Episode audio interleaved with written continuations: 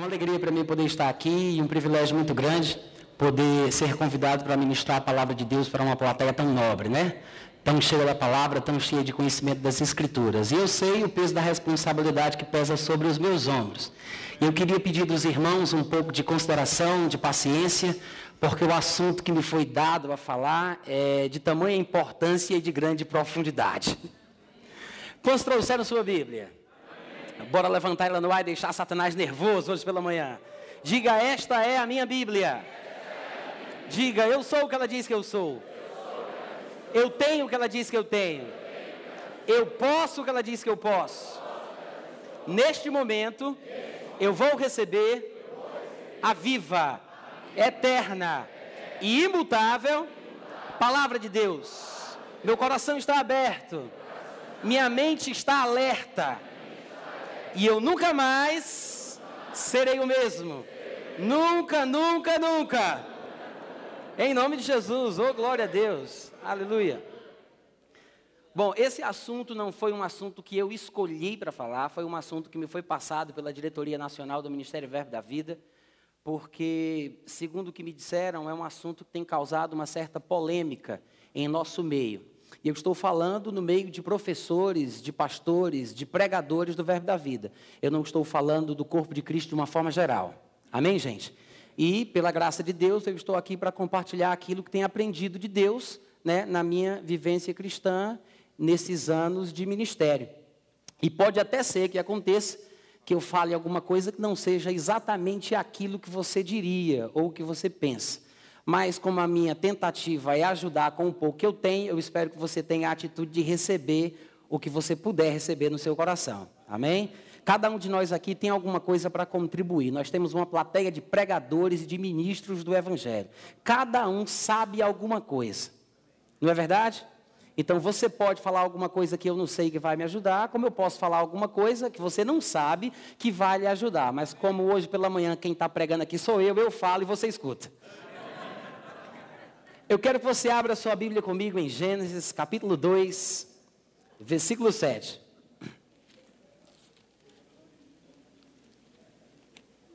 Gênesis capítulo 2, versículo 7.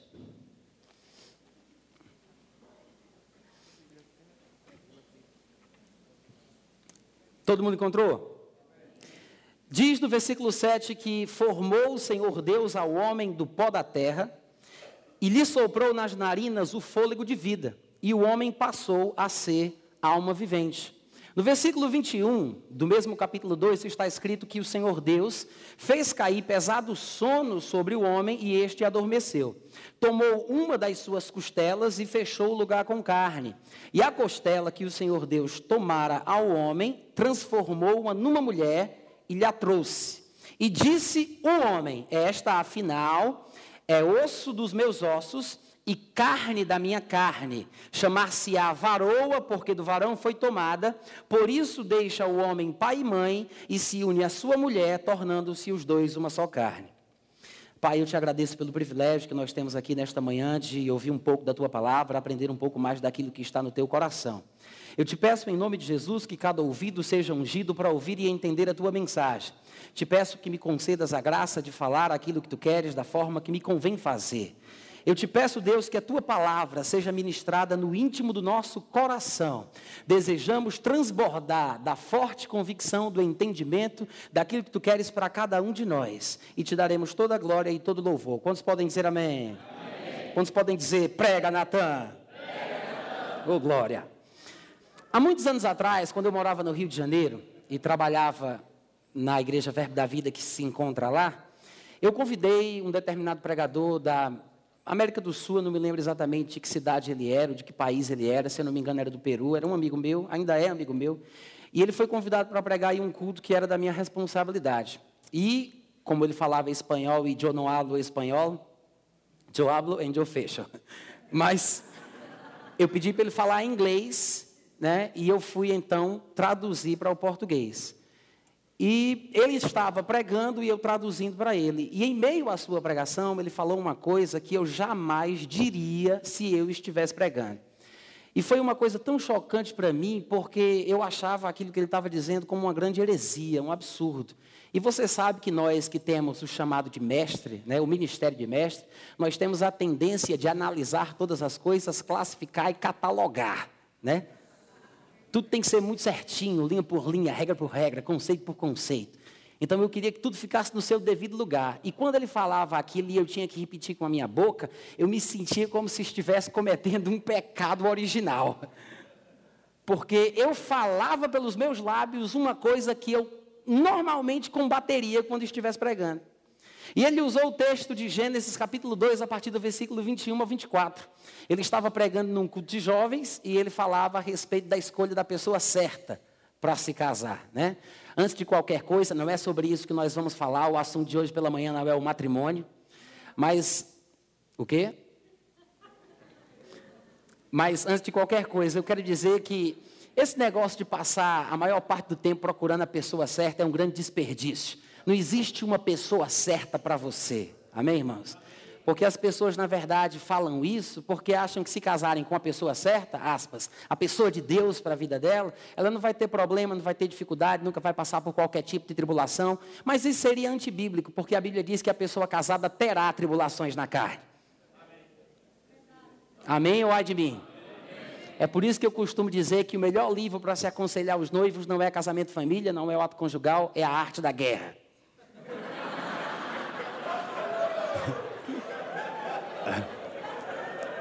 Claro que é só uma brincadeira, mas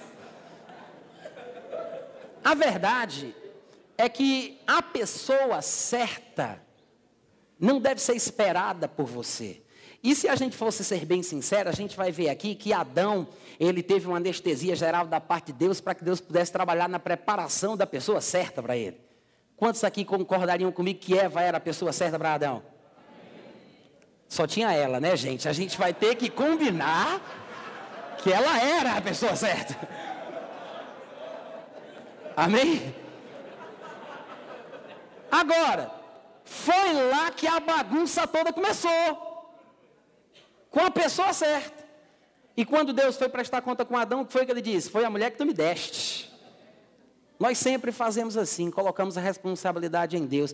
Então, em vez de você passar os anos da sua vida procurando a pessoa certa, se treine e se esforce para você ser a pessoa certa. Vai ser muito melhor. Amém? Mas o dito cujo estava pregando e ele disse: Vocês viram que coisa linda? Como Deus formou o homem do pó da terra, depois colocou o homem em sono profundo e tirou uma costela do homem e formou para ele uma mulher. E Adão ficou tão encantado com a cirurgia divina que disse: É carne da minha carne, osso dos meus ossos. E ele chamou a observação dos irmãos, dizendo o seguinte: Vocês viram que no versículo 7 de Gênesis 2, que foi o primeiro versículo que eu li, diz que Deus soprou nas narinas de Adão o fôlego da vida, passando ele então a ser alma vivente? Mas vocês não viram que Deus não soprou na mulher? E ele diz: por quê? Porque o espírito de Eva, aleluia, estava dentro do espírito de Adão.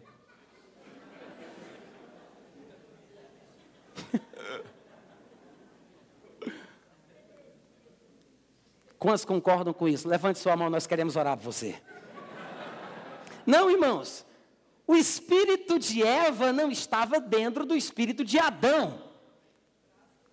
O corpo de Eva veio de Adão, mas o espírito dela veio de Deus. Só que ele pregava para os jovens falando sobre casamento e ele dizia: Eis a importância de casar com a pessoa de Deus para você, porque é a alma gêmea evangélica que está perambulando. I think it's so twins, alma gêmea Há uma gêmea evangélica que está perambulando por aí afora, com a qual você há de casar, porque esta é a sua varoa, embora você ainda não a conheça. Não é bonito isso? Vamos concordar, é bonito, gente. Eu achei lindo, mas fiquei com nojo. Porque não é isso que a Bíblia ensina. O corpo vem dos pais, mas o espírito vem de Deus.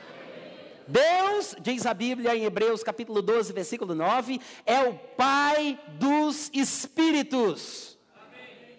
Afinal de contas, Natan, qual é mesmo o tema da mensagem para que nós possamos nos orientar? Eu vou dar o índice agora. O tema da mensagem é a origem da alma e a sua natureza. A origem do espírito humano e a sua natureza. Trocando em miúdos, nós responderemos a pergunta: e aí, a criança nasce pecadora ou não? Eu deixo esse assunto para o trabalho de equipe. Aí você diz: ah, Natan, mas não há dúvida sobre isso entre nós, no nosso meio. Se não tivesse dúvida, eu não teria, se não houvesse dúvida, eu não teria sido responsabilizado de ministrar sobre isso hoje pela manhã. A diretoria nacional do Ministério do Verbo da Vida não me daria essa batata crente nas minhas mãos para eu descascar hoje aqui com vocês.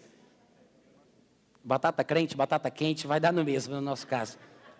Mas irmãos, a Bíblia fala que Deus tirou a costela do homem e transformou-a, transformou a costela numa mulher. Eu quero dizer que as mulheres não devem se sentir rebaixadas por causa disso, porque o homem veio da areia, né? Trocando em miúdos. Por favor, também não se empolguem tanto. Porque a Bíblia diz que de fato a mulher foi feita uma ajudadora idônea, mas não confunda ajudadora idônea com ajudadora idona. Há uma grande diferença. Amém?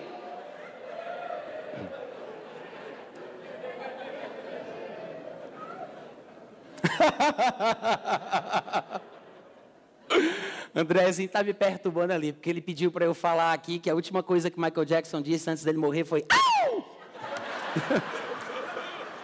eu não vou dizer isso, Andrézinho.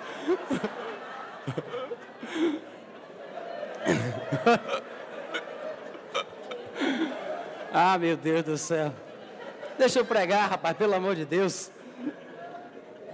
Gênesis 2, 21, vamos lá. Então o Senhor Deus fez cair pesado sono sobre o homem, e este adormeceu. Tomou uma das suas costelas e fechou o lugar com carne.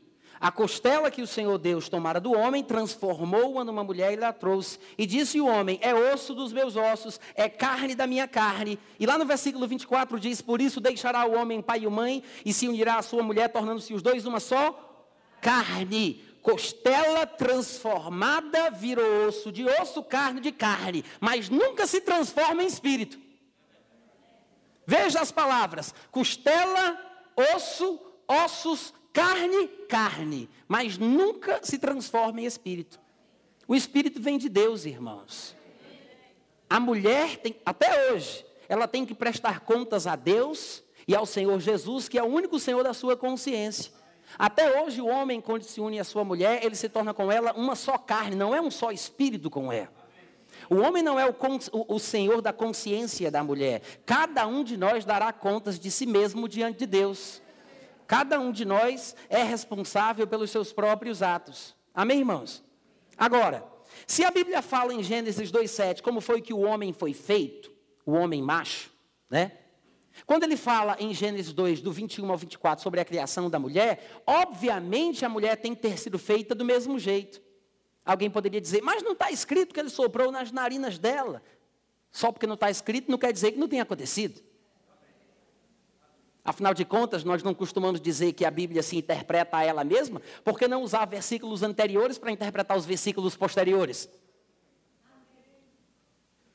Você pode dizer amém de vez em quando? Não, irmãos, com certeza, Eva também foi gerada e constituída do mesmo jeito que Adão. Só para exemplo do que eu estou falando aqui, se você observar no capítulo 1 de Gênesis, no versículo 26, está escrito que Deus disse: façamos o homem à nossa imagem, conforme a nossa semelhança, e tenha ele domínio sobre os peixes do mar, as aves, os animais, sobre toda a terra. E no, no 27 diz que Deus criou o homem à sua imagem, a imagem de Deus o criou. Ué, Mas no versículo 26 nos disse que Deus decidiu fazer o homem à sua imagem, conforme a sua semelhança. Por que, que no 26 diz que ele criou o homem à sua imagem e não menciona o fato de ter sido feito conforme a sua semelhança? Vai ver que é porque Deus decidiu fazer a imagem à semelhança, mas na hora de executar o ato ele se arrependeu e só fez a imagem. Claro que não. Ah, mas por que não disse? E eu sei lá.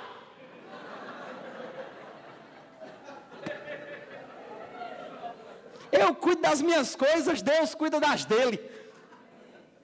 Só sei que o versículo 26 não vai ser invalidado por causa da nossa ignorância sobre o versículo 27. Então, o espírito da mulher veio de Deus, diga amém. Deixa eu perguntar uma coisa para os irmãos. Vocês observaram que no versículo 7 de Gênesis 2, que fala sobre a criação do gênero humano, fala sobre as três partes que o constituem. Vocês observaram que ele menciona aqui, ainda que com uma terminologia diferente, mas ele menciona aqui o espírito, a alma e o corpo. Ele disse: Deus formou o homem do pó da terra e lhe soprou nas narinas o fôlego de vida, e o homem passou a ser alma vivente. O homem, Deus formou do pó, soprou nas narinas e ele passou a ser alma vivente. Formou, soprou, passou. Formou, soprou, passou a ser. Formou o corpo do pó, soprou o fôlego da vida e passou a ser a alma vivente. Formou, soprou, passou. Ele está falando sobre o espírito, a alma e o corpo. Como nós sabemos? Porque nós sabemos já que a Bíblia é uma revelação progressiva. Eu não sei se você percebeu, mas nós estamos no começo do livro. O que quer dizer que a terminologia usada aqui não vai ser a mesma que vai ser aplicada no final das Escrituras. Já que a Bíblia é uma revelação progressiva, os textos, os termos e as palavras usadas para explicar o que aconteceu aqui vão ser diferentes, porque afinal de contas nós esperamos que haja progresso. É por isso que Paulo, em 1 Tessalonicenses, capítulo 5, versículo 23, ele diz que o mesmo Deus de paz vos santifique em tudo. E ele diz o que é tudo: o vosso espírito, alma e corpo sejam conservados íntegros e irrepreensíveis no dia da vinda de nosso Senhor e Salvador Jesus Cristo. Ô oh, glória! Então, os termos que Paulo usa são apenas termos novos para falar de uma verdade antiga. Não houve a criação ou surgimento de um espírito ao longo da história bíblica. Não é porque a Bíblia diz que o primeiro homem foi feito alma vivente e o segundo homem é considerado como espírito vivificante, que esse espírito surgiu mais ou menos ali entre 2000 e 2500 a.C. Não, irmãos, o Espírito já foi dado ao homem a partir do momento que ele foi feito uma duplicata em espécie da própria categoria de Deus. Deus é Espírito e o homem foi feito como ele. É por isso que, que é certo dizer que a Bíblia é uma revelação progressiva e não uma criação progressiva. O que progrediu não foi a criação humana, o que progrediu foi a revelação sobre o homem. Hoje nós podemos saber melhor. Hoje nós podemos entender melhor. Hoje nós temos mais revelação. É por isso que é uma pena que muitas pessoas procurem entender as verdades da palavra ou as verdades da vida, procurando nos textos do Antigo Testamento, onde a revelação era pequena. Amém, irmãos? Agora, que alguma coisa aconteceu desde a criação até quando Paulo fala sobre ela, em 1 Tessalonicenses capítulo 5, versículo 23, isso aí todo mundo sabe. Né? E é aí onde a gente vai entrar com uma explicação que temos a oferecer aqui, como as revelações que o Espírito Santo oferece através do vaso que vos fala.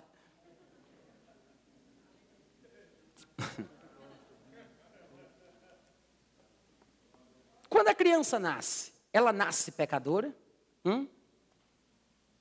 Ah, irmão Natan, mas ela tem a semente do pecado. E o que é, que é isso, pelo amor de Deus? O que é o que a gente chama de a semente do pecado? Será que a gente realmente tem manejado bem a palavra de Deus para que possamos entender como é que se deu a queda do homem e como é que esta morte espiritual, consequência da queda, se propagou entre os outros seres humanos. Se você pegar qualquer enciclopédia de teologia sistemática, você vai observar lá um tópico que fala a respeito da origem da alma e sobre a sua natureza. E há três linhas de pensamentos que vêm sendo debatidas e difundidas no mundo desde a época da igreja primitiva. Os pais da igreja já debatiam sobre isso. Você pode procurar estudar sobre os pais da igreja, você vai ouvir comentários sobre isso da boca de Orígenes, de Pelágio, de Tertuliano, de qualquer um. Em qualquer enciclopédia bíblica você encontra comentários sobre isso. Há três teorias básicas a respeito do assunto. Uma delas diz que existe a, que, que há a preexistência da alma, né? A preexistência do espírito, que o espírito humano ele já existia antes da encarnação ou o que nós chamamos de nascimento. E alguém chegou a dizer que ele tinha pecado lá nesse mundo invisível e espiritual e quando ele nasce do corpo só tem essa natureza perversa porque já tinha pecado fazia tempo. É uma linha de pensamento. Outra linha de pensamento diz que a alma do homem, ou a parte não material, o seu ser espiritual, ele vem dos pais. O espírito, ele é gerado pelos pais. Ou seja, porque os pais caíram, são do mundo, são pecadores, as crianças nascem pecadoras. O espírito da criança, na verdade, é uma espécie de extensão do espírito do pai. É como se o espírito do pai fosse dentro do espermatozoide ou alguma coisa parecida. É mais ou menos a mesma ideia da criação de Eva, que o espírito dela teria vindo por Adão, né? E a terceira linha de pensamento, que é a linha que eu acredito nós devemos concordar, pelo menos eu já percebi que é o que o irmão Rega ensina, já conversei com o pastor Bud sobre isso, ele também pensa assim, graças a Deus. É que o espírito humano, ele é criado a cada nova gestação. E que o espírito humano, ele é gerado puro, porque ele vem de Deus que o deu. E não seria à toa que Jesus Cristo tenha dito que as crianças são as cidadãs do reino dos céus. Mas aqui todo mundo já sabe, né, que as crianças são puras e não têm a natureza do pecado. É exatamente por isso que quando elas morrem, elas viram anjo. Amém, gente? Hum? Claro que não. Claro que não. Mas procurando uma desculpa, nós poderíamos ser tentados a pensar assim. Outros religiosos já pensaram. Agora, se não sabemos explicar o que a palavra de Deus testemunha tão claramente, então não, não vamos no, nos precipitar. O problema é que nós sempre queremos ter resposta para tudo. E eu fico preocupado se eu não pregar isso antes de alguém, porque eu quero patentear a revelação.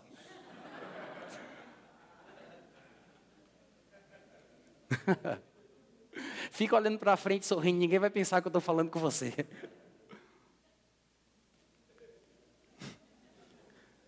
Não, irmãos, o espírito humano ele não é gerado pela vontade da carne, nem pela vontade do sangue. O espírito humano ele vem de Deus. É por isso que Hebreus capítulo 12, versículo 9 diz que Deus é o pai dos espíritos. Mas e aí, Natan, como é que ele peca? Como é que ele fica ou vira pecador? Não é porque o espírito dele vem do espírito dos pais que está morto? Se isso fosse verdade, quer dizer então que os pais evangélicos podem botar menino no mundo e não se preocupar que ele se desvie, porque vai nascer todo mundo santo.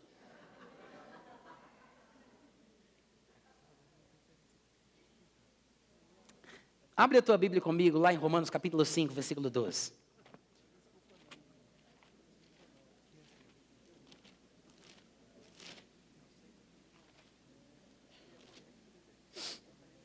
Todo mundo encontrou? Na minha Bíblia, na página 240. Romanos capítulo 5, versículo 12. Posso ler, gente? Portanto, assim como por um só homem entrou o pecado no mundo, e pelo pecado a morte, assim também a morte passou a todos os homens, porque todos pecaram. Tá aí, Natan, tá aí, Natan, se enrolou agora, se enrolou. Porque tem gente que usa esse versículo aqui para dizer que a pessoa nasce pecadora. É ou não é? Tem gente que usa esse versículo aqui. Só que esse versículo é exatamente o versículo que prova o contrário. Porque eu não sei se você observou, mas ele está dizendo aqui que assim como, ou seja, comparativamente ao que aconteceu com Adão, da mesma forma, semelhantemente, Assim como por um só homem entrou o pecado no mundo e pelo pecado entrou a morte, da mesma forma, assim também a morte passou a todos os homens. Ué, todos pecaram.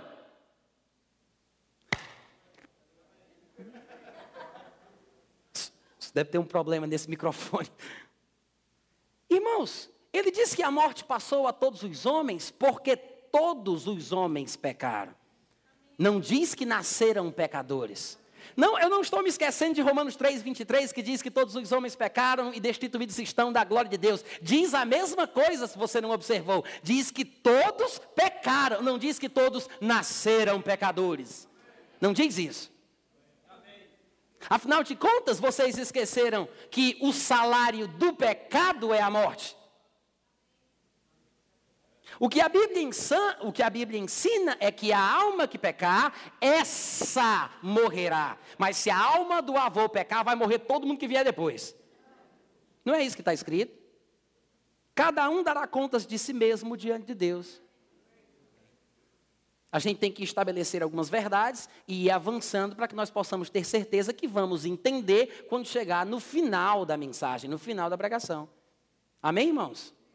Por processo de eliminação, quando nós compreendemos aquilo que parece mais básico, pode vir o que for mais grosso, que eu vou captar. O problema talvez é que a gente troca os pés pelas mãos. A gente já quer ir lá para frente e não tem paciência para entender os fundamentos. Sabe que para um prédio ir mais alto, ele tem que descer mais baixo? Ah, mas eu quero que o prédio seja bem alto, então você vai ter que descer bem baixo. É o fundamento que estabelece a, segurança dessa subida, irmãos. Então tenha paciência, tenha calma que a gente vai chegar lá. Agora, observe que a Bíblia diz: assim como por um homem entrou o pecado no mundo e pelo pecado a morte, da mesma forma a morte passou a todos, porque todos pecaram. Afinal de contas, não é isso que está escrito lá em Efésios capítulo 4, versículo 17 a 19? 2 Pedro capítulo 2, versículo 2, versículo 19 e 20? Não é isso que está escrito em Romanos capítulo 7, versículo 9, versículo 10, versículo 11? Eu quero abrir com os irmãos, mas eu quero que você tenha em mente que nós estaremos lendo passagens que falam exatamente a mesma coisa. Amém, gente? Abre em Efésios capítulo 4.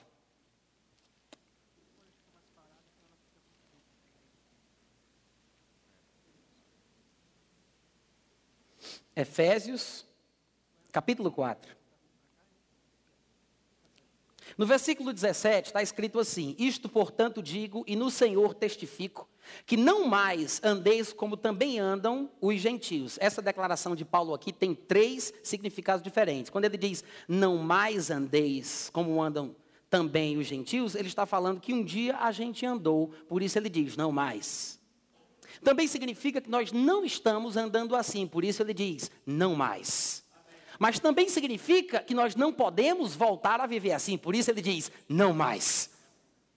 Amém, irmãos? Três significações diferentes. Mas ele faz uma comparação conosco com o povo do mundo. Ele diz: Não mais andeis como também andam os gentios na vaidade dos seus próprios pensamentos, obscurecidos de entendimento, alheios à vida de Deus. Diga, alheios à vida de Deus.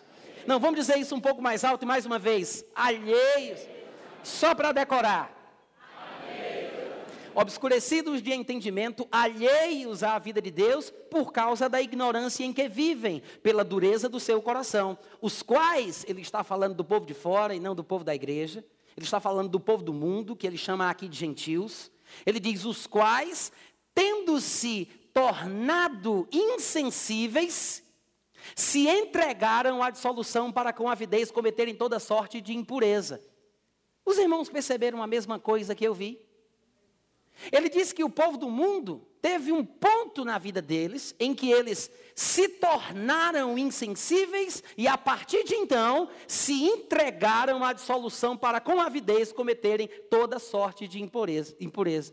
Se diz que eles se, tor se tornaram insensíveis, é porque houve um tempo onde havia sensibilidade espiritual em cada pessoa humana para ter comunhão com a natureza de Deus. Houve uma perda dessa sensibilidade. Ele ficou então, como ele disse aqui, alheio à vida de Deus, porque à medida que crescia no mundo, ele foi se obscurecendo em seus próprios raciocínios, em seu próprio pensamento, em seu próprio entendimento. Então é isso que a Bíblia diz que nos separa de Deus, a nossa falta de conhecimento da verdade. A Bíblia diz aqui, obscurecidos de entendimento e alheios à vida de Deus pela ignorância em que vivem. Mas lá em Colossenses 1, 21, Paulo disse: inimigos de Deus no entendimento. Lá em 2 Coríntios 4, 4, ele disse: o Satanás, o Deus desse século, cegou o entendimento dos incrédulos para que não lhes resplandeça a luz do Evangelho da glória de Cristo. Lá em 2 Pedro 2, 20, ele diz: escaparam das contaminações do mundo por meio do conhecimento. Jesus disse para Paulo pregar o evangelho para abrir os olhos deles, para que eles saíssem das trevas para a luz, saíssem da influência de Satanás e fossem influenciados por Deus. Isso quer dizer o que, irmãos? É verdade o tempo inteiro. Nós estávamos pregando certo.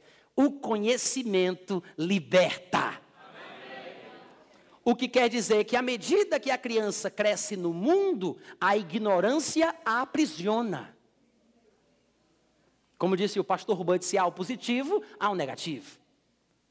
Da mesma forma, as crianças acabam se tornando insensíveis, se obscurecem a respeito da vida de Deus, ficam alheios à vida de Deus pela ignorância na qual passam a viver. Afinal de contas, o coração está endurecido.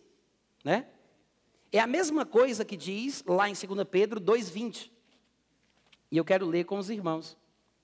2 Pedro 2, versículo 20, diz que falando de alguns, se depois de terem escapado das contaminações do mundo mediante o conhecimento do Senhor e Salvador Jesus Cristo, se deixam enredar de novo, se deixam enredar de novo e são vencidos, tornou-se o seu último estado pior que o primeiro. Eu quero chamar a atenção dos irmãos para algumas palavras no versículo 20. Ele fala sobre contaminações do mundo. Eu queria que você dissesse contaminações. Ele diz contaminações do mundo. Agora eu pergunto aos irmãos: que, que contaminações seriam essas, afinal de contas, se o homem já nascesse podre? Se o homem já nascesse sujo, se o homem já nascesse com a natureza do diabo, como ele poderia ser contaminado? Já que a Bíblia fala sobre contaminações do mundo. Eu não posso contaminar um copo cheio de lama com gotas de lama que caem dentro dele. Amém. Obrigado pela empolgação e pelo incentivo. Lama não contamina lama. Mas um copo de água potável pode ser contaminado com um pouquinho de lama que pingue lá dentro. Se a Bíblia fala sobre contaminações do mundo, juntando com a passagem de Efésios capítulo 4, nós entendemos o que é que acontece no processo de crescimento da pessoa humana. É o oposto do que aconteceu com Jesus Cristo, porque a Bíblia diz que Jesus Cristo crescia por fora e por dentro. Ele não crescia apenas em estatura, mas crescia em graça, em sabedoria, diante de Deus e diante dos homens. O homem, em vez de crescer por fora e por dentro, ele cresce por fora, cresce nos pensamentos e atrofia o espírito. Ele é contaminado, obscurecido, perde a sensibilidade. O que é que a gente chama isso, trocando em miúdo? Morte espiritual. Ele não nasce morto, ele nasce para morrer.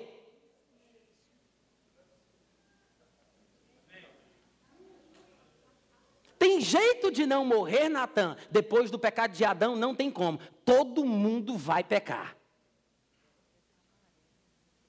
Agora, ele não nasce morto espiritualmente.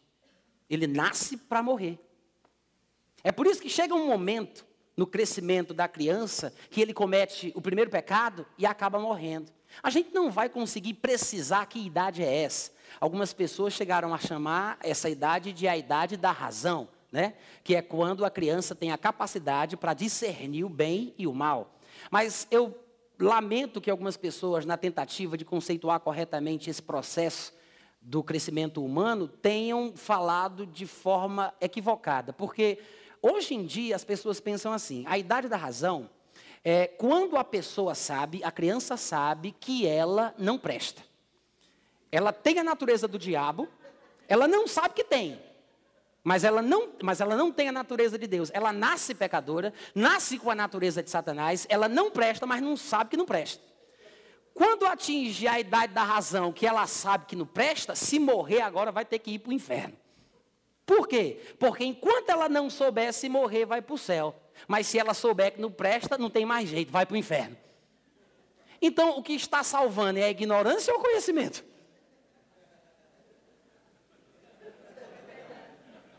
Eu deixo o versículo para a meditação da igreja.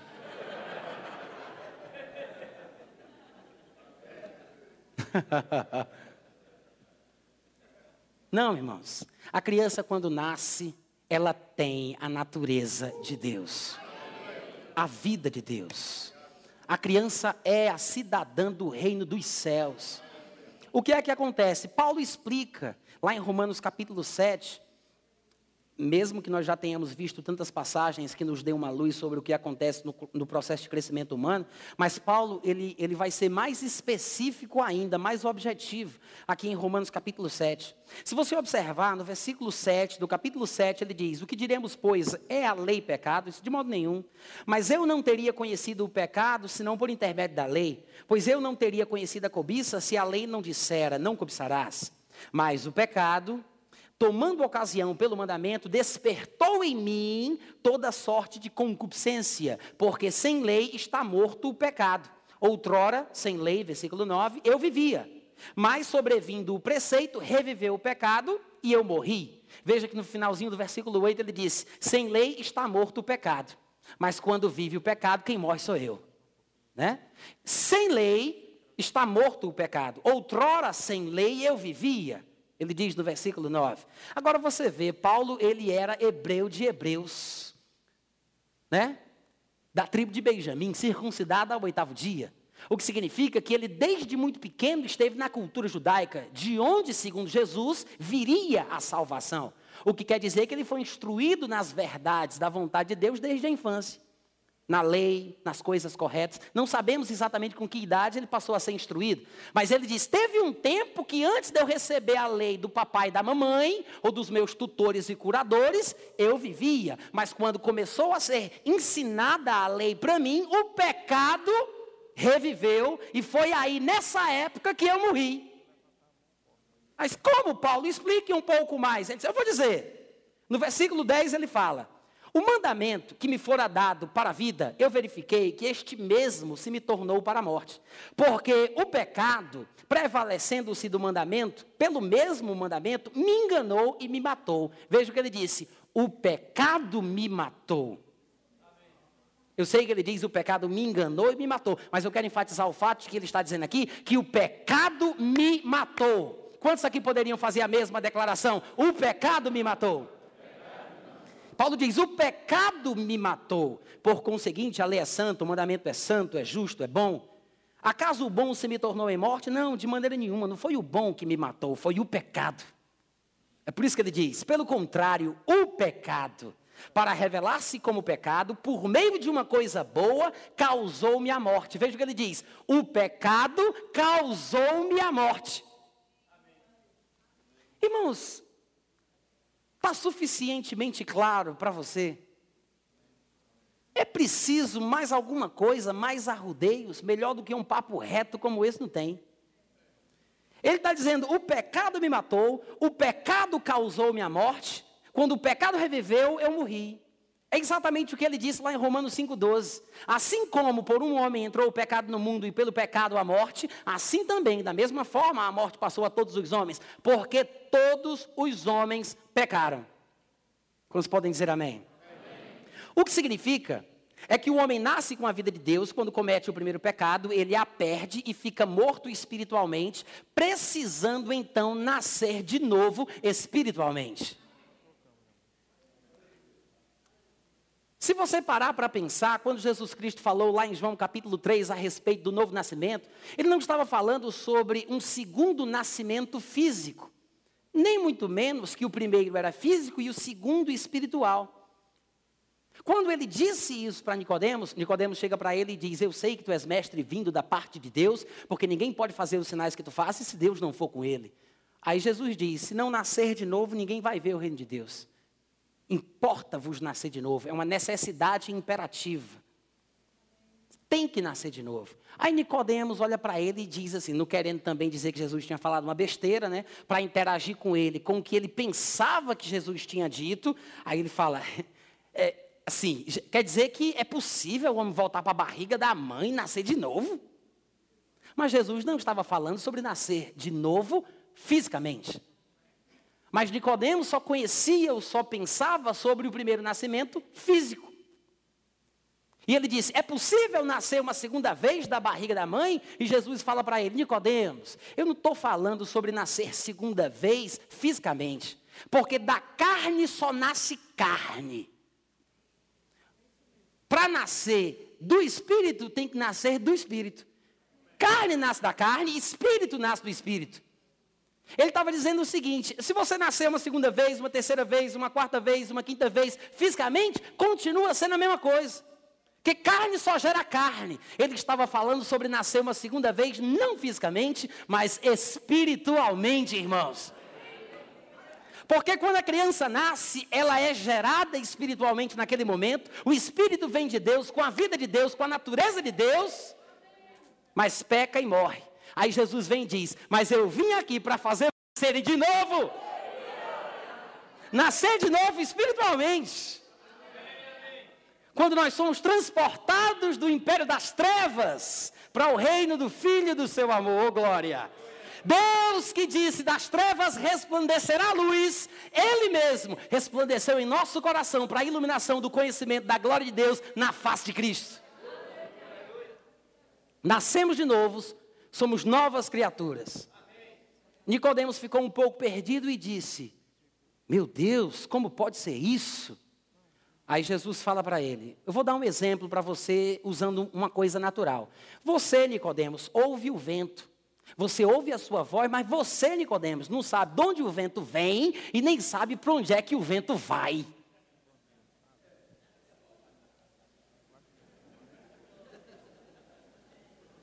Aí Nicodemos olhou para ele e disse assim: Duro é este discurso, quem o poderá suportar? Nicodemos voou, não entendeu nada. E Jesus disse para ele: Se eu falando de coisas terrenas você não me entende, falando de exemplos naturais você não compreende, imagina se eu falar abertamente sobre as coisas como elas são. Quer saber, Nicodemos? Ninguém subiu ao céu, senão o que de lá desceu.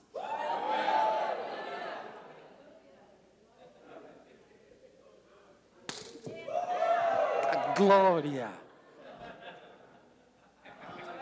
O vento sopra onde quer, você ouve a sua voz, você não sabe de onde ele vem nem para onde ele vai. Nicodemo só fica no ah é. Mas aí a gente vai estudar a passagem de João 3 e o que é que a gente diz? A gente diz que nós não sabemos de onde ele vem nem para onde ele vai. Porque nós, os que somos nascidos de novo, somos assim como é, Nicodemos. Não, irmãos, nós somos como o vento. Nicodemos é que não sabe de onde é que a gente veio e para onde é que a gente vai.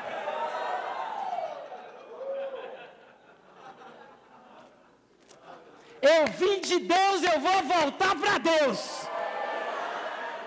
Meu espírito veio dele e vai voltar para ele.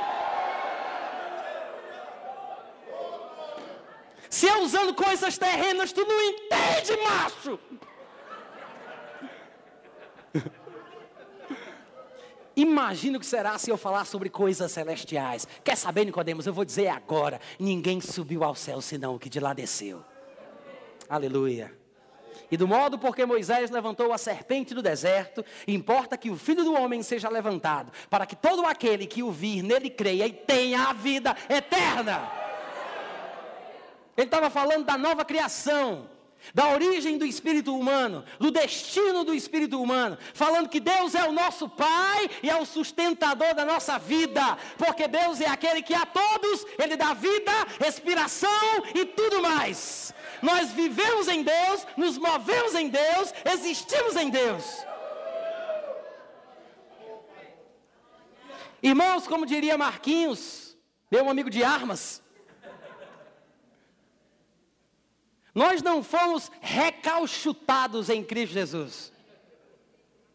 Nós fomos regenerados. Nós fomos gerados de novo pela sua santa e incorruptível semente. É por isso que é importante a gente entender essas coisas. Porque eu percebo que eu não sou filho adotivo. A palavra adoção usada por Paulo em Efésios, em Gálatas, em Romanos, ela foi mal traduzida. Se você não quer acreditar em mim, olhe no dicionário Vini, que fala das palavras da Bíblia de forma etimológica. Na palavra adoção, na parte do Novo Testamento, ele diz que a palavra adoção em nossas Bíblias é uma tradução errônea, equivocada. Não é o que a gente pensa ser. O único autor do Novo Testamento que usa essa palavra é Paulo. Ninguém mais fala sobre ela. E até Paulo, quando a usa, usa de duas formas diferentes. Ele fala sobre a adoção em Gálatas capítulo 4, quando ele diz que a pessoa alcança a maturidade para poder ter acesso a todos os direitos que ela tem como filha de Deus. Ele usa lá o exemplo do filho de um pai judeu, que ainda que seja filho, não é menor do que, não é diferente do servo, porque ele está debaixo dos empregados do pai dele, né? Debaixo de tutores e curadores. Mas quando chega o tempo previamente determinado pelo pai, ele então alcança os direitos plenos daquilo que lhe pertence. É o que ele chama lá de adoção. Mas o outro sentido da palavra adoção não é esse no sentido da nossa experiência cristã quando recebemos Jesus, somos feitos filhos de Deus e temos direitos plenos por sermos da família real. Mas é o sentido literal, quando o nosso corpo corruptível será absorvido pela imortalidade. Quando o nosso corpo mortal será absorvido pela imortalidade. Então, quando isso acontecer, se cumprirá a palavra que foi dita: tragada foi a morte pela vitória. Onde está a morte a tua vitória? Onde está a morte o teu aguilhão? Nesse dia, nós seremos filhos de Deus em poder. É por isso que lá em Romanos capítulo 8 ele diz que nós que temos o espírito da adoção, gememos em nosso íntimo, aguardando a redenção do nosso corpo. E ele diz lá em Romanos 8, 23: Nós aguardamos a adoção, isto é, a redenção do nosso corpo. Somos filhos de Deus agora, temos o direito pleno de usufruir da nossa herança. Somos filhos de verdade, não adotados, porque nós nascemos de novo. Mas vai chegar um dia quando nós seremos manifestados como filhos de Deus com poder. Jesus Cristo, ele era filho de Deus. Quando ele saiu das águas do batismo, a Bíblia diz que Deus disse: Eis aí o meu filho amado em quem me compraz. Mas em Romanos 1,4 diz que ele só foi declarado ou designado filho de Deus em poder por meio da ressurreição dentre os mortos. É a mesma coisa que vai acontecer conosco. Este é o uso da palavra que foi traduzida por adoção, que Paulo faz em Gálatas 4, em Efésios e em Romanos 8. Amém, irmãos? Agora, Adão, olha, olha só como tudo se encaixa. Adão, ele foi feito à imagem de Deus, ele estava vivo espiritualmente e vivo fisicamente. Adão pecou, então ele morreu espiritualmente e ele morreu fisicamente. Jesus Cristo, ele nasce vivo espiritualmente e então está vivo fisicamente. Jesus Cristo, ele morre espiritualmente e então ele morre fisicamente. Jesus Cristo, ele ressuscita espiritualmente e logo em seguida ele ressuscita fisicamente. Nós nascemos vivos espiritualmente e vivos fisicamente. Nós pecamos numa determinada idade da nossa infância e nós então morremos espiritualmente e passamos a morrer fisicamente. Mas quando nós recebemos Jesus, nós ressuscitamos espiritualmente e vai chegar o dia quando vamos ser ressuscitados fisicamente também. A ordem é sempre essa. Adão vive espiritualmente, vive fisicamente. Morre espiritualmente, morre fisicamente. Jesus vive espiritualmente, Jesus vive fisicamente. Jesus morre espiritualmente, então Jesus morre fisicamente. Nós nascemos vivos espiritualmente, estamos vivos fisicamente. Morremos espiritualmente, morremos fisicamente. Ressuscitamos espiritualmente, ressuscitaremos fisicamente. Essa é a ordem correta. É assim que a palavra de Deus ensina. Nós somos, irmãos, filhos de Deus, por nascença. de nascimento. Eu acho que algumas pessoas se assustam com essa declaração, talvez por causa do que a Bíblia ensine ou insinue sobre o que significa ser filho de Deus. Porque eu me lembro do escândalo dos judeus quando Jesus Cristo tinha coragem de dizer que era filho de Deus e chamar Deus de Pai. Uma das passagens que nos mostram isso com muita clareza é João 5,18. Diz que ele tinha curado aquele paralítico do tanque de Betesda, e logo depois os judeus o encontram no sábado curado e perguntam a ele quem tinha feito isso com ele. Porque era o sábado, o dia sagrado dos judeus, e vocês sabem que para os religiosos há certas coisas que se podem fazer em certos dias e coisas que não se podem fazer em outros dias. Eu acredito que Jesus Cristo curou aquele homem no sábado, que era o dia sagrado dos judeus, para mostrar que a cura também é uma coisa sagrada. E vão perguntar a Jesus: por que você fez isso? Olha que resposta profunda. Por favor, preste atenção e eu vou falar bem devagarinho. Ele disse: Meu pai trabalha até agora e eu trabalho também. Só isso. Meu pai trabalha até agora e eu trabalho também. Agora ele disse: Meu pai.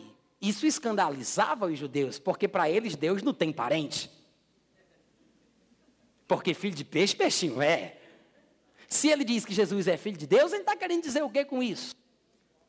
Por isso, pois, os judeus ainda mais procuravam matá-lo. Por quê? Porque não somente violava o sábado, eu quero que você observe que o autor do texto sagrado, ele foi inspirado a dizer que Jesus Cristo violava o sábado. Ele não disse, os judeus pensavam que ele violava o sábado. Ele disse, ele não somente violava o sábado, mas também dizia que Deus era pai dele, fazendo-se igual a Deus. Quantos aqui são filhos de Deus? Você tem certeza disso? Eu posso perguntar? Você não quer a ajuda das cartas? De Pedro, de Paulo, de João? Nós somos filhos de Deus. Temos a natureza de Deus. A essência de Deus. Somos da sua família, irmãos. Os judeus entendiam o que significava isso. Hoje em dia eu acho que a gente não entende, não. Os judeus entendiam e por isso não aceitavam. Nós aceitamos, mas nós não entendemos. Tudo bem, eu vou repetir, querido. Os judeus entendiam, por isso não aceitavam. Nós aceitamos, mas eu tenho a impressão, eu tenho para mim, que nós não entendemos. Quantos são filhos de Deus? O que é ser filho de Deus? Para começar a terminar, 1 João capítulo 3, não, eu, eu. Deixa eu pensar se sim ou se não. Se sim. 1 João 3,1. Todo mundo encontrou? Olha só que coisa interessante. Vede que grande amor nos tem concedido o Pai, a ponto de sermos chamados de filhos de Deus. Não, mas lá em João não está escrito que ele nos deu o poder para sermos chamados de filhos de Deus. Ele diz que todos quantos o receberam, concedeu-lhes o poder de serem feitos filhos de Deus. Nós não somos apenas chamados de filhos, nós fomos feitos filhos. É por isso que ele não para por aí, né? Porque a Bíblia não se contradiz. Ele continua dizendo: Vede que grande amor nos concedeu o Pai, a ponto de sermos chamados de filhos. E de fato, nós somos filhos. De, de eu sou filho de fato. Eu sou filho de fato.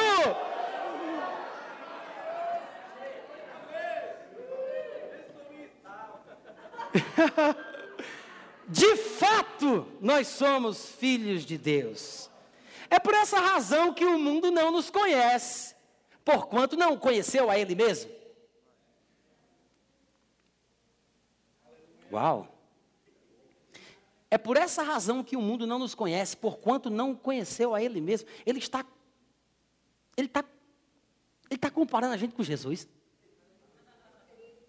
É por essa razão que o mundo não nos conhece, porquanto não o conheceu a Ele mesmo. Quantos amados nós temos aqui? Ele diz: Amados, agora nós somos filhos de Deus, mas ainda não se manifestou que a gente vai ser. Ainda não se manifestou o que haveremos de ser. Nós sabemos que, quando Ele se manifestar, nós seremos semelhantes a Ele, porque haveremos de vê-lo como Ele é.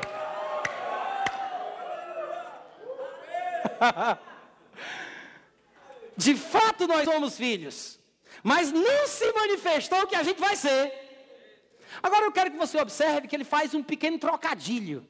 Ele diz: por essa razão o mundo não nos conhece no presente, porque não o conheceu no passado, né?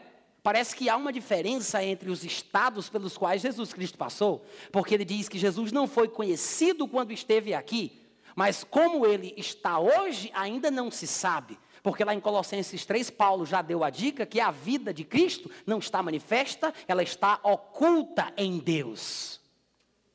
A nossa vida também está oculta, juntamente com Cristo, em Deus. Mas quando Cristo, que é a nossa vida, se manifestar, nós também seremos manifestados com Ele em glória. Mas ele diz: o mundo não nos conhece hoje porque não o conheceu no passado. Agora, nós sabemos que seremos no futuro semelhantes a Ele, porque haveremos de ser, ou porque haveremos de vê-lo como Ele é. Nós não somos conhecidos hoje porque pelo mundo, porque eles não conheceram Jesus, mas nós seremos o que Jesus é. Em outras palavras, o que João está dizendo é que nós somos aquilo que ele foi, mas nós seremos aquilo que ele é. Nós somos aquilo que ele foi, mas nós seremos aquilo que ele já é.